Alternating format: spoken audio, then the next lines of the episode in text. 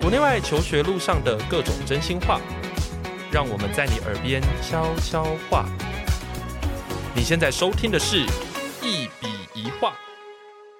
大家好，欢迎回到节目现场，我是赖老师。哇，今天真的超荣幸的哈！我们前面呢、啊、有一集曾经介绍过这个语言学奥林匹亚，那那一次呢，其实子权老师呢就针对这个语言学奥林匹亚做了蛮详尽的介绍。那那个时候我就在想说，哎，可不可以邀请主办单位来？嗯，今天就来了。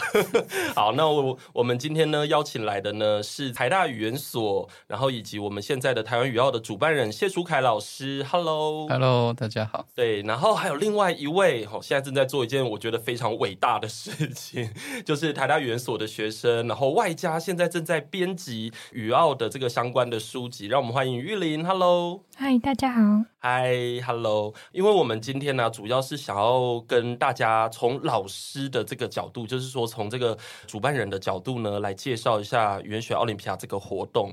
然后，其实我们大家也都知道，就是在学界，台湾的大学，特别是台大哦，走的是这种研究型的这个路线啦。吼，然后当然就是做这种教育推广，其实常常是吃力不讨好。所以呢，我就很想要 跟主办人聊聊这件事，就是觉得说，哇，怎么会平常工作已经忙成这样子了，怎么还会那么的有心在这一条路上面坚持这么久？这样子，好，那我首先呢，第一个想要问问这个谢老师的第一个问题，其实就是谢老师当初是怎么去接触到雨奥的？好，谢谢彦福，很开心今天有这个机会跟大家聊一聊跟雨奥相关的事情。那其实就像刚刚彦福讲，我们老师特别在大学面比较多被期待的是。放在多一点心力在研究上面。嗯，那其实想一想，我一直觉得我们都是教育工作者，对，就是我们只是在大学做这样的事情。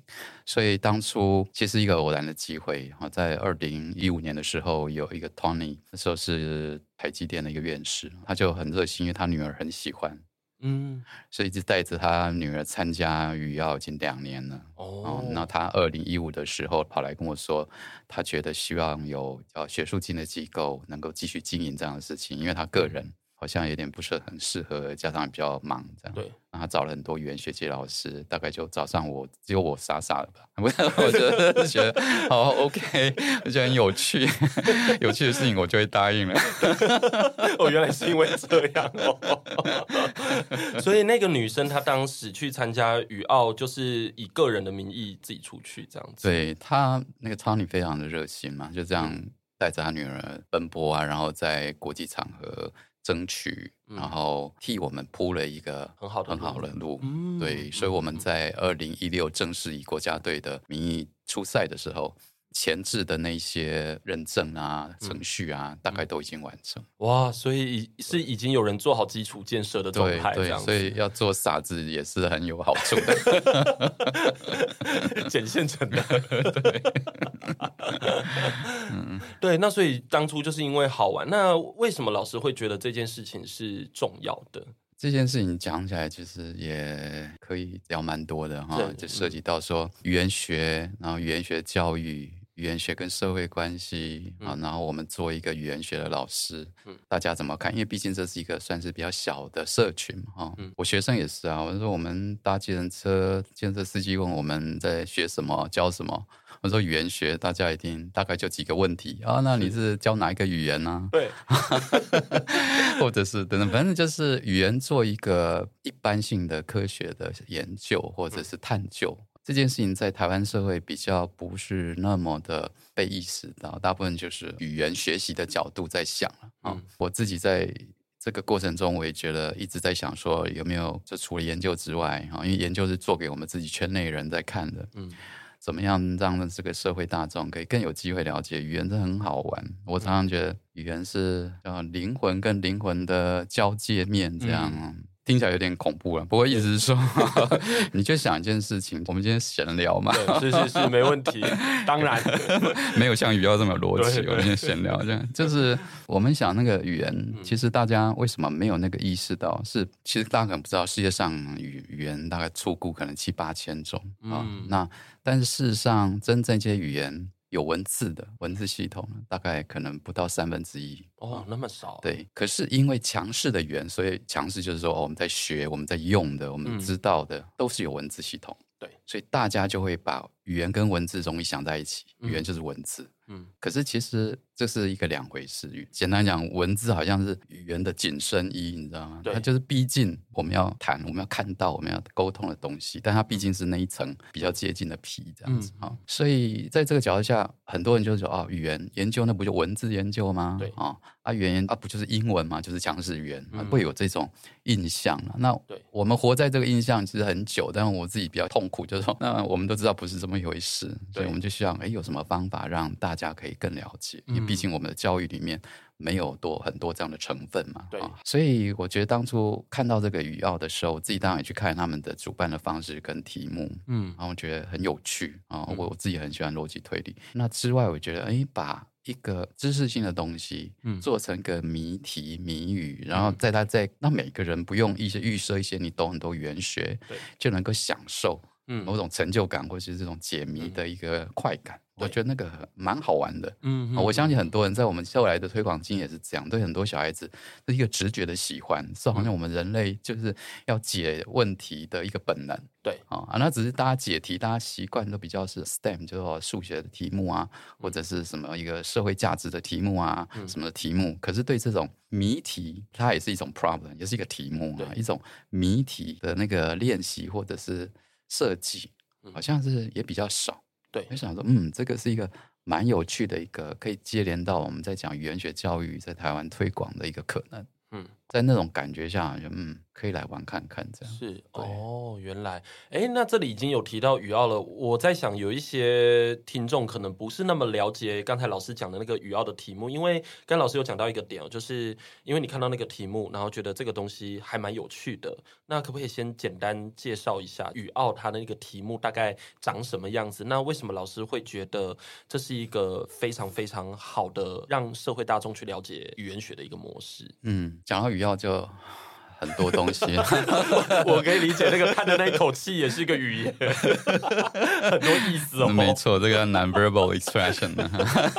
如果好，我想看看怎么，因为我想在听众们可能有家长、有同学、有各种，所以我还是看看讲看看语奥是怎么回事。就是先从就竞赛来讲，就是语奥就像其他的那个大家熟知的这些数理各种学科竞赛、中学生是一模一样。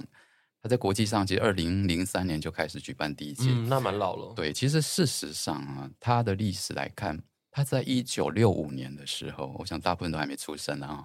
一九六五，哎，我也还没出生，硬要讲，我也还没有。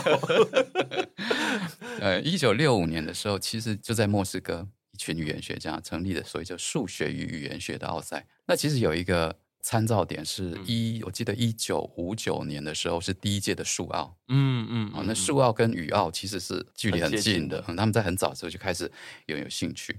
那只是很有趣的是说，一开始啊，这个主办的单位或参加学生都以俄国，嗯啊，就是东欧、中欧为主。他们那边的数理教育，我觉得是大家可能都知道一个蛮扎实的一个传统。那也很可以理解，在那个时代七零年代的时候，语言学跟数学其实是走得很近的。嗯，我一下就是说，数学家也很希望能够理解，就是语言里面的结构到底是什么。对，哦，那是我们沟通的重要的东西。所以那个早期的确是很多所谓的数学、数理语言学家，然后数学家跟语言家的合作。的一个产物啊，那个传统是这样开始的。那一直到这零三年正式竞赛，一直到发展到现在，就是开始题目也比较多元了，更多的人加入。语奥这个简单的历史大纲，那我们自己台湾语奥是我刚刚讲过，一五年那个家长来 approach 我，然后我们一六年正式出赛。那因为我也这样很自豪，讲一下我们同学真的很厉害，我们在。一六年初赛在印度麦索就已经开始拿奖牌，嗯、然后一七年我们就已经拿到金牌，嗯，包括团体金牌，对，那就是吓坏大家。大家如果去看维基的那个奖牌史，也会吓到，就是以前团体赛都是几年来都是美国或者几个大国在那，嗯、但是突然我们就就拿到了，呃，一鸣惊人这样子，觉得好像哇，这个小岛还是怎么怎么那么多奇怪的人才这样。嗯、我我那时候也多了一个动机，就觉得我自己很有成就感。嗯、我自己不厉害，但是我有机会去带出厉害的小朋友，可以去替国争光。嗯、然后我觉得那个过程中，我其实也在跟他们互动，希望他们可以以后用他们的能力去帮助这个社会或者环境更多的事情啊。嗯、那变成我自己办鱼奥一直坚持下来一个初衷。然后，然后我们再回到鱼奥，这个鱼奥历史就是在二零二一年吧，还是就我们也开始跟几位亚洲的教练，就是领队，嗯啊，我们就合作了，办了一个亚太语奥。哦，哦，对，一九年就开始正式运作。嗯、那二一年的时候，我们甚至在赛前还有一个亚洲联合培训。哦，让同学们可以提早认识亚洲的同好，嗯，那个其实很重要，因为我觉得这些小孩子哈，就是我们接触的这些小孩子都是很有自负很高的小孩子，嗯，他们在学校比较少机会去看到很像自己的人，对，哦，然后就是活得比较像在自己的世界，嗯，哦，我我这样讲不是不没有礼不礼貌的意思啦，就是说。他们其实某个角度好像有点辛苦，是。啊，他们其实很想知道很多事情，可是那好像是超过他同才的。对，那可是这个活动在那个过程，包括培训什么，我就发现说很多同学他就找到有点同类，原来世界上也有这样的跟我一样的人，嗯、然后他们就有点。我觉得那个互动我是很享受，就是他们觉得哎，可以频道接到了，然后就可以互动沟通，彼此可以成长，彼此可以学更多事情。对，哦，那个也是我在这个过程中觉得很开心的一个部分。最后就是说，鱼奥发展到现在，台湾鱼奥现在已经迈入第七年了嘛，哈，第八年了。那我们其实也是艳福的那个从旁协助跟建议。那我们在整个过程中就是添加了很多成分，比方说。啊，我这样会不会讲很多？不会，不会，不会，不会，不会，不会。哎，这些资讯都很重要。今天这一集真的是听到赚到，不好意思啊，如果觉得太无聊了吗？不会，大家很认真在听，我也很认真。好，就我就先再讲一下，就是我们现在台湾鱼奥现在的发展，其实是整一年下来的设计哈，就是比方说像我们下礼拜六，就通常在二月的时候，一年的二月。十几号左右，我们就会办第一阶段第一轮的选拔。对，因为我们不是透过国家政府正式支持啊。不过这个等一下议题另外再聊了。然后、嗯、就是等于是说海选大家，然后就到台大来做第一轮的这个资本测试。嗯、再来就是这些阶段结束之后，我们就会选出百分之十的同学们来做培训。通常是第一阶段培训，就也是在台大我找几位老师一起培训。然后接下来就是参加。四月，今年四月九号嘛，四月的亚太语奥，嗯，亚太语奥的成绩会很大部分的决定呢，它是不会变成我们最后的国家代表队八个人，对，我们基本上就是每年都出两队这样，对，那八个人最后就是再做培训，然后再参加亚太的联合集训，然后就参加当晚在七月下旬的一个国际羽奥竞赛这样，那之后呢，我们就会有一点稍微今年的告一段落之后，我们就进行推广，那推广就是。从去年开始，我们增加了一些叫做中学生的语言科学科展活动。有些同学真的是竞赛型，但有些同学真的是天生，所以我们讲研究型的。嗯，他对很多问题，他也许没有解的那么快啊，他没有一个很快的一个单一解答，但是他有很多想象，他很多。想要做的方法，嗯，也有一些冲力去做它。嗯，那我们也想要留住这样的小孩子在我们的鱼奥的整个大社群，嗯、所以我们就开办了另外一个叫做科展啊，这也是在台湾算是首办，然后也是那艳福的建议，也真的很感谢。嗯、就是有一个这样一个机会，让同学们可以去做一点跟语言有关的研究。嗯，那我们也从里面会挑出一部分的人，直接当成是我们隔一年的第一阶段国手。嗯。嗯然后，其实我们历年来都有办一个活动，以前都是在五月。那今年就是因为我们、哦、啊，对我们今年多了一个是艳福，都是艳福，你现在变关键词，没有没有没有，艳福一直在我们帮忙鱼奥活动，所以我们今年在五月也会办一个，就是给中小学生的，就是小小型的鱼奥，我们叫这个语言解谜铁人赛。这个细节我们反正之后大家可能就会知道。对，大家想，我的活动还蛮紧凑，我们在大概十一月的时候，就是跟大家讲说，那个科展的活动大概可能十月、十一月。啊，那大概十二月或甚至大概紧接着那附近，我们也有一个叫做语言分析黑客松的一个活动啊。嗯、那今年已经到第五届了，今年会跟计算语言学学会合办这样。哦、那这个用意就是给大学生，嗯，你像个每每一个都不好局。这个十年养成计划。对对对，我们要往那时候我我我自己在研究所教书，我就想说，我们只能往下看，往下就是我们其实没有大学部，很可惜，对对对。可是大学部里面很多对语言学有兴趣的人，真的。接下来就是这个 K 十二，就是往下嘛，中小学一直到小学，像这个英国语奥也是这样做，他们从小学生就开始去培养这个选对语言的感受、对思考啊，跟等等。那这个的中也重要，等一下。我们可以有机会再聊啊。那雨奥的整个一年的这个过程大概是这样子的，嗯嗯，非常的扎实，哎，就是 等于忙不过来的意思。真的，如果假如说从小学开始算，然后一直到大学生，而且甚至超过十年呢，是哇。不过因为走在这个路上，其实真的还蛮辛苦的啦，就是要做这个推广，而且其实真的蛮多人不知道语言学是什么，然后就算是对语言学有兴趣，其实。过去的资源是非常非常少的。对，对，我觉得刚才老师有讲到几个点，我自己的感触很多。第一个就是关于，因为有语言学兴趣的人，其实在这个社会上可能不算多数。然后其实还蛮孤单的。那像我以前，我那个年代已经是二十年前，就是那个时候喜欢地理的人其实也不多。可是相比语言学来讲，当然稍微再多一点。那那个时候，我为了要去找那个相关的同，因为学校真的很难找，所以那个时候我们就会去参加什么大学的营队啦，或者是像地理奥林匹亚这一种，就可以找到同才。而且其实那个时候找到了同才，现在大家其实都在地理界比较多，所以我就觉得那个可以建立一个。有具有革命情感的，而且可以是一辈子的那种工作的，或者是说在学术上的伙伴，我觉得那个其实还蛮重要，就是一个互相支持的感觉。雨奥它就有一点像是一个。呃，森林中啊，沙漠中的绿洲，就是大家找到那个地方，然后大家可以聚在那个地方，然后一起的学习，然后一起的成长。所以我觉得老师刚才讲的那个感动，我其实心里的感受 也是非常非常多的。然后其实我自己。当然，就是说，像老师刚才有讲到，说我自己对这个语奥的这个活动有蛮多的建议。那建议本身，其实我都很感谢老师啦，因为每次只要稍微讲一下，老师就觉得，哎，这个好像还不错，哎，好像就可以做，哎，然后就真的去做出来了这样子。然后我其实有一个小故事可以在这里，因为老师可能也没有听过，就是去年我们有一个学生是台北美国学校的，然后那个美国学校的学生呢，他就是不太会讲中文，你更遑论去。讲原住民的语言，可是他是在一次因缘际会情况下接触到那个东西，然后他觉得非常的有趣，所以他就很认真的去学习。然后那个研讨会的现场有让他接触到更多的学者。然后有学者就对他的东西蛮有兴趣的，所以他现在也在跟着那个学者一起支持他，就是继续去做一些东西，这样，比如说包括像是原住民的一些语言的资料的整理啊，然后甚至一些绘本的翻，因为他的英文跟法文的能力非常好，所以他有在做这些事情。那我就觉得说，他他自己其实也没有想到他会有这个机会，可是他一直都非常的感谢，在那个语奥的整个活动的支持下面，他有去走出他自己非常有兴趣的一条路。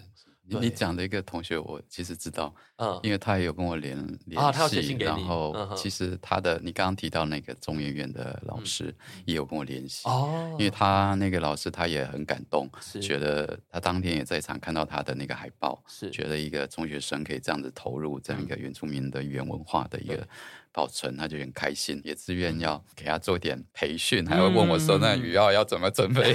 我说：“哇，很开心，就是能够种一些语言学的种子。”嗯，因为其实语言学，因为他都把它当成一个研究的对象，他的角度跟方式是很多的。然后有些人做。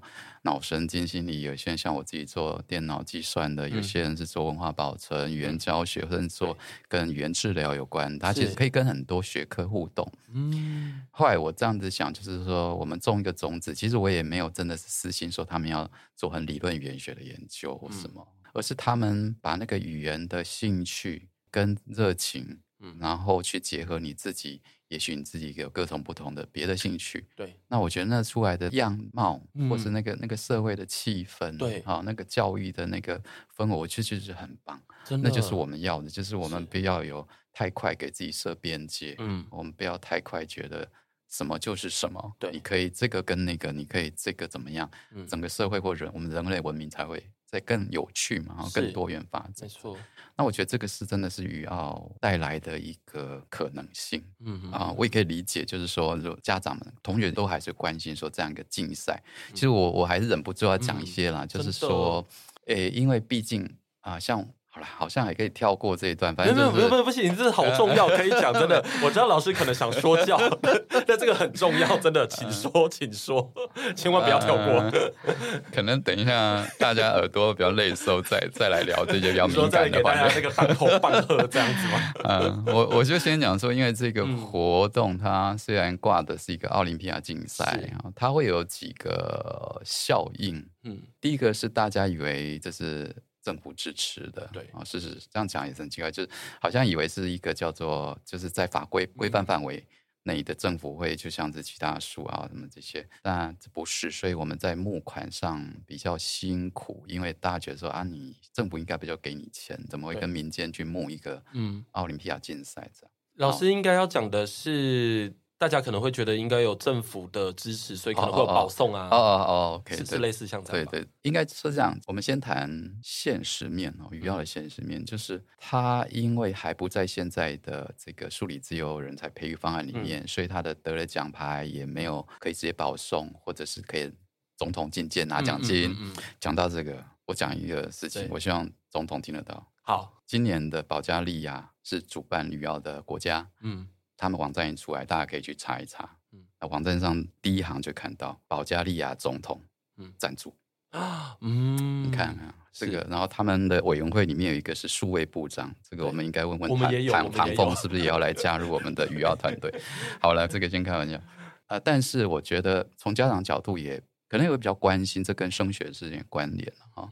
呃，我觉得语耀在一这个英美国家或甚至欧洲很多国家都已经是一个，但是大家觉得很知道的一个活动。特别在美国，他们大学的入学的网站上都会明文讲，语耀是一个会优先推荐的一个项目啊，那些得牌的学生，所以在国外升学是相当有利。那在国内，我知道也有一些大学就是已经开始在推甄入学的时候有一些特别的考量。我知道师大英语系的意思就是这样。但是他并还没有到一个保送的一个资格，这也是我们往后会去尝试推的方向。这样，嗯、然后另外一个考量是，很多人也会想说，奥赛好像就是一个资优竞赛、智力测验一样，嗯、对啊，特别是语奥，大家看那个题目，真的有点像智力测验。但实际上，就是说，其实那个整个你参与这个题目练习的过程，嗯。那个能力是蛮重要的，嗯、那个训练其实是我们接下来这个变动的这个数位社会里面很重要的一个能力。其实我这边怕越聊越到我们自己本行最近的这种，大家可能这个 AI 有点，嗯，大家都会很热议的一个题目，嗯、就是所谓大型语言模型，啊、对这个社会带来冲击，它对于整个职位的结构的调整，对。那个过程，我简单讲，有一个很重要的一个概念跑出来，就是。人机的那个沟通，嗯，那沟通在目前阶段比较火红的谈论出来，就是一个叫 prompting 的概念，就是说这些 AI 生成模型，就语言生成模型到这个程度，那你怎么去让它帮你做事？对，你怎么让它协助你解决问题？嗯，啊，就是人机的合作，你的那个语言。嗯啊，就又回到那个你的那个语言，他们叫一个提示语一样哈。那我想以后那提示语会发展的更精妙，那种就是表示说你自己活在未来那个社会里面，以资讯社会这个角度来讲，你对那个语言的掌握，啊，会让你得力，好像听起来比较功利啊，就是说会让你在接下来这个社会，你比较容易发挥你自己的。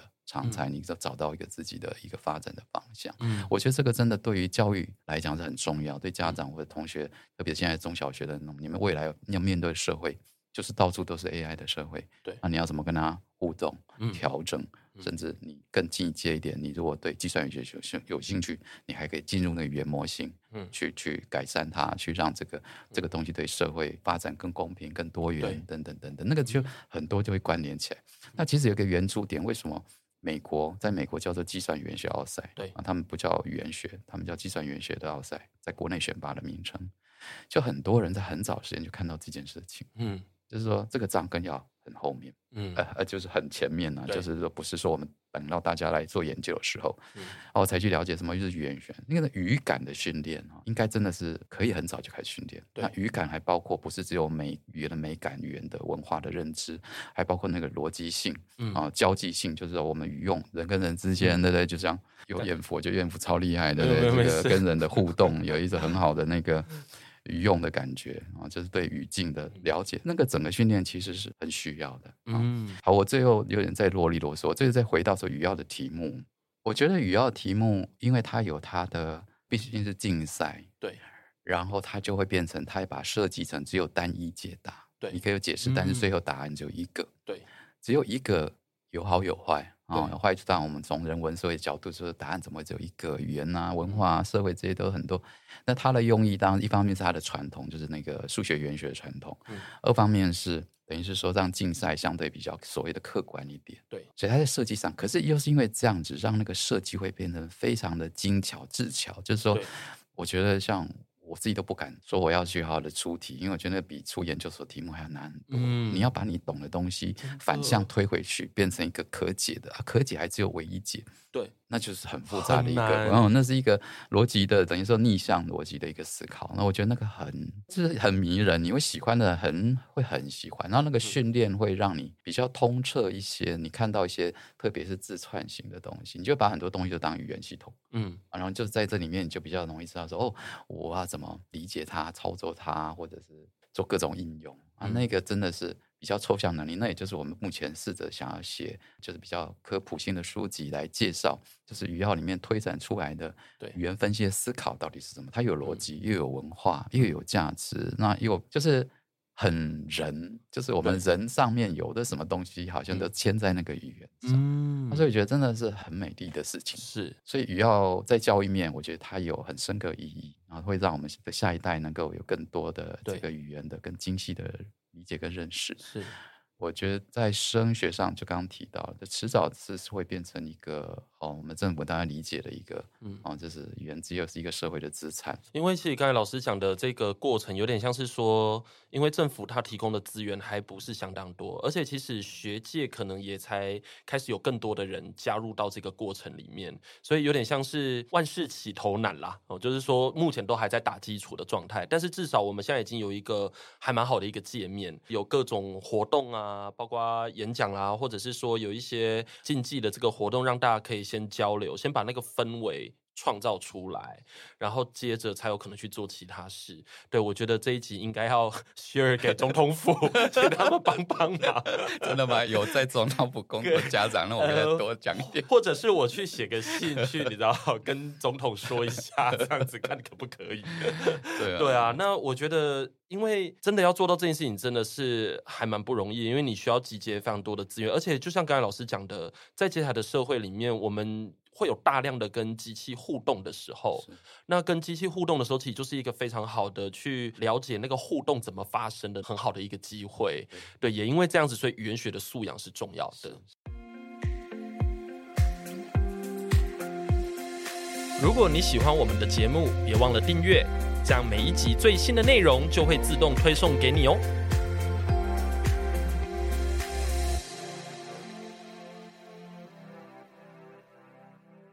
那我们现在有什么样子的方法可以去培养这个语言学的素养呢？你要让听众睡着吗？呃，应该还好。不过我在想，因为其实老师这边也有在想说，能不能出书嘛？对了，对对对对，就是比如说至少有一本书先出来，不只是参加比赛，因为毕竟比赛这个东西有时候会牵扯到有些孩子他可能没有信心的时候，他可能就不知道该怎么办。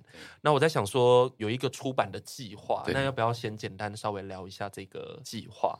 我们真的想做蛮多事情，是真的。不过在讲我们这个时候，我也要分享给大家，就是我们紫色的是相当少数的，一至二、二至三个人这样子。是，但是今年，因为我觉得我自己从去年开始就整状况就是很累了，老了啦。我也希望是有更多的人可以来帮忙，所以去年我们就开始公开征求志工啊，然后能够有心来担任我们委员的人，包括。又是彦佛啊，嗯、也是来帮忙我们，嗯、所以我们除成立的比较正式的语奥的委员会啊，就下面有各种不同的分工。在这个状况之下，我觉得我今年就相对的比较有时间去再去想我们原来想要把它做，但是还没有做完的事情。嗯，其中包括的，这是三四年前就开始在跟出版社谈的一个一系列语言解谜书，然后然后带一点科普，这样大家就想说，速读完久也会无聊嘛，总要来点新的。嗯、但语料题目真的是太难了，所以我们就会把它。再转成是一个，我觉得大家就喝个咖啡，然后就可以想一想，然后很开心、很有成就感的一种训练啊。这个家长，我们这个年纪也可以防止失智嘛。好了，很实用，很实用。对，对大家对大家都实用的。我也需要。对，而且真的七八千种，每个语言都有不同故事，然后变成设计成谜题的原文字，大部分我们都不认识，所以你就会有一种很新鲜的感觉啊。那其实它又是活生生的在这个星球上。面，嗯然后那个感觉是相当有趣。那我们事实上回头就是也请玉莲来帮忙说，我们赶快再把包括题目的设计，然后做一点讲解，然后把它弄得比较活泼，然后可以推广给社会大众这样子。这个是我们也是目前努力的一个方向了。啊，不过因为再回到说，因为我知道很多人。听到语奥或者是台湾大学语言所好像是很有资源在办的活动啊，所以很多人对我们的要求跟期待其实是蛮高的。嗯，我其实很开心，就是说我觉得对我们有期待，表示被看重。对，我也很希望被接受到各种指教批评，其实我都觉得蛮好的，因为表示着大家重视，大家。觉得你这个是有意义的，才要花力气来批评你嘛？哈，我觉得真的是这样子。其实我也同时也要跟大家分享，就是说我们一直很希望，不管是大家有前出演，有力出力，甚至我们在做题库系统，希望大家以后也可以。征题就是你有想出题目，嗯、你就欢迎来丢题目给我们，等等各种努力。是，所以像刚才老师讲的这个，是指说，因为要筹措这些资源，真的还蛮辛苦的，需要大家一起帮忙。对，然后这样子的话，语言学的这一种学习的社会氛围也才能够更好。这样，对，哦，OK，哎，那我很好奇，像玉林刚开始在接触像刚才老师讲的这种教育推广计划，你自己在做的过程中，你有没有什么样子的心得？比如说，你会不会觉得这件事情真的好辛苦？然后这件事情真的让你想破头这样子？因为我只要想到哇，你要把语奥的题目讲清楚，而且你可能要举很多例子，甚至是你要拿一些知识点出来跟大家做分享，然后引导大家去思考那些东西。其实一想，其实就是大工程哎。对，但其实。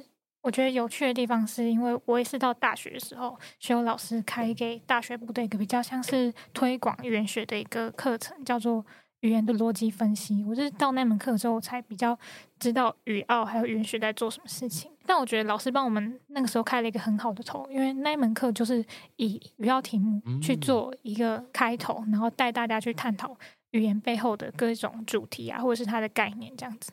然后，所以我在编辑这些书的时候，其实这本书目前还在编辑阶段，但它其实非常得力于过去的一些国手的帮忙，因为他们帮忙出了非常多，我觉得看了非常优质的题目，这样子。那我目前的工作就是帮这些题目做一次审题，还有编排的。工作这样，那我自己在审题的过程会觉得说，这些语言很美妙，然后题目也出的非常的有趣。其实我自己也可以感受到，从一开始你只是一个解谜的人，到后来你变成是一个出谜题的人，这中间的转换是非常的有吸引力，因为你要不停的去动脑，然后其实像在这个动脑的过程当中，就是一种和你未来的。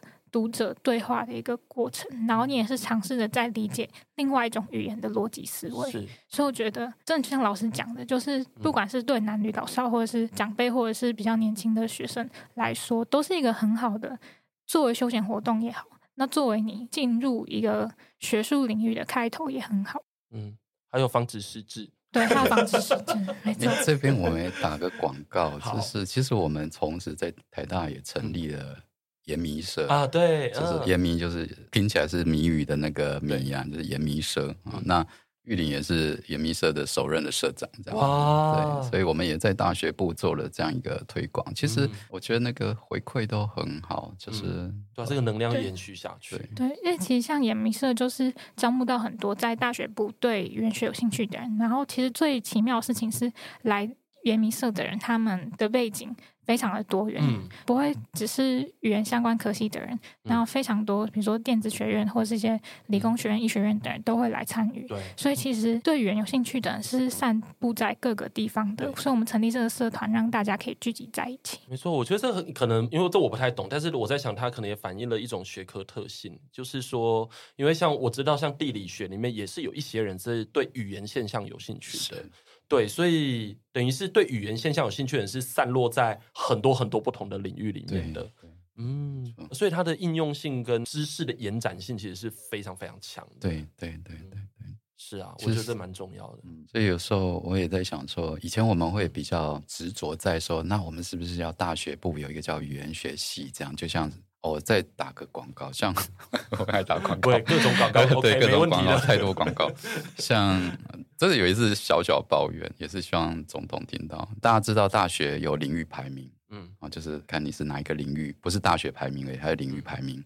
那以语言学这个领域的国际排名，我们台大语言所都在前五十，像去年是四十七，对。但是你只要去看前五十，甚至前一百领域排名语言学大学里面，每一所大学。都有语言学系，嗯，就只有台大没有。嗯嗯，真的很神奇。是，就然后我们曾经一直想要推动这件事情，但是涉及到有一些法规等等，先不谈。但后来我就是反正在想这件事情，就是因为语言学是一个很多视角的，都是多种可能的一个学门。嗯啊，那也不见得是要限定在一个学院啊，或者是一个特定的一个学科范围里面去想。所以甚至像我们台大推的很多，比方说也是一个跨院学士、校学士，就是以主题为主的啊，或者是以一个你本来。是某个系，但是你可以修这样一个学程来搭配，然后再变成你自己的多元的证书等等。我觉得可能语言学可以顺着这个潮流往那里方向去，嗯、否则大家对语言学可能还觉得不见得这种跨域的师资也那么好找。对哦，就像我很喜欢跟地理学对话，其实我上次还在聊说，我们那个培训过程要不要办一个小小的语言跟地理学的互动这样子。嗯但就是一步一步来，那个老师之间彼此学科要先对话，然后有感觉，然后我们就慢慢培育出，哎呀，这是 born to be 的那一种跨域的语言学家或语言科学研究者这样子。嗯、对，那那个需要点时间。对对对对。不过就是回到我们想做的事情，但是好多就是要靠艳福这种。没有没有没有没有。年轻一代有热情，大家加油！因为我其实慢慢变老了，大家加油，大家加油，大家一起加油，一起加油，一起加油。对。其实我们的节目的时间也差不多了哈，然后我在想说，最后可能有一个问题，算是延伸刚才讲的那个语言学素养的那个问题，是就是可能看老师觉得怎么做，应该给一些建议哦。就是说，因为就像我们刚才讲的。它不是一个叫做我对这个领域有兴趣，所以我才来接触它，而是说这个东西已经变成是我们日常生活中非常 necessary 的东西了。因为毕竟我们真的到处都有，你看，光是 Siri，你知道，或者是各种人机互动东西，真的在我们的日常生活中。见到真的太多太多了，那等于是说，那我们当然就要必须对这个所谓的语言学，或者是对语言现象有一定的这个认识。那我不知道老师有没有觉得有什么样的方法，除了参加语奥之外，就是有没有什么其他的方法，可以让我们去更进一步去接触到这个领域的东西？这个问题我倒是没有很认真去想过，但是我现在有一个建议，会是这样，也是我自己以前很喜欢做的事情，就是第一个，如果你是对语言学习。就很有兴趣的人啊，你平常就是很喜欢学语言的，我会建议你啊，挑一个不是那么有人听过或者是知道的语言，同时在学。比方说，你觉得英文学得很好，很棒，就是觉得想要学一个语言，但或者你选学为了追韩剧，你会学韩文，这这都是所谓很资源很多的语言，对不对？你可以去再挑一个，如果你有能力，挑一个，比方说。八仔，你可以对台湾的原住民很好的一个例子，就是说，不见得要都没有教科书那种程度啦，那样也很难学，那样很难学，就是一个比较你没有去听过七八千种，一定有一个有文法书或有教科或有影片，但是对都好。当你在同时学这个过程中，你会有一些冲击。嗯，你就不会受单一语言它背后的那个文化想象或什么就带住，说哦，原来也可以这样，原来人那个可以不止单数复数，还有三数，原来我们的颜色可以那么多种，原来我们看方向不见得要绝对，你就会有很多种想象起来，是很好玩的。这个会训练你的对语言的感受。对，那另外一个，如果你自己是比较喜欢，不是在那个多元性去感受，而是那种逻辑性的，嗯，就是你喜欢语言里面展现出的那种逻辑。我倒建议你就会像最近怎么学习去跟机器互动，嗯，从那个过程去感受说，我们讲那个人际互动，你要给他什么样的东西，他会回馈给你什么。嗯，那你再怎么调整才是你要的。像我最近在做一个小小的研究，嗯、就是我就是想要把我们语言分析这个思考的背后那个逻辑式的把它呈现出来，嗯、然后我就同时做这件事情，也让这个 ChatGPT 就是最很流行很红的这个 AI 系统，嗯，让它去接。我要把它讲成他能够处理的方式，嗯、是，然后他会回应，然后我就问他为什么，他会解释，嗯，解释他为什么这一题要这样。通常我们这样可能都达不到四成五成了，嗯，可是他就会把一些有的没有，就是他为什么会这样讲。嗯但是在这个过程中，我就会发现，哎，那也涉及到你怎么给他 prompt，嗯，你怎么给他好的提示，对，他比较容易产出一些东西。我觉得也是一个好玩的一种训练，有点像回到以前 Google 刚出来的时候，没多久，有些人就很容易从 Google Search 里面找到他要的，对。可是很多人就是不会 Search，嗯，下不了什么，然后一直他要的东西可能都在几百页后或者什么之类的，所以。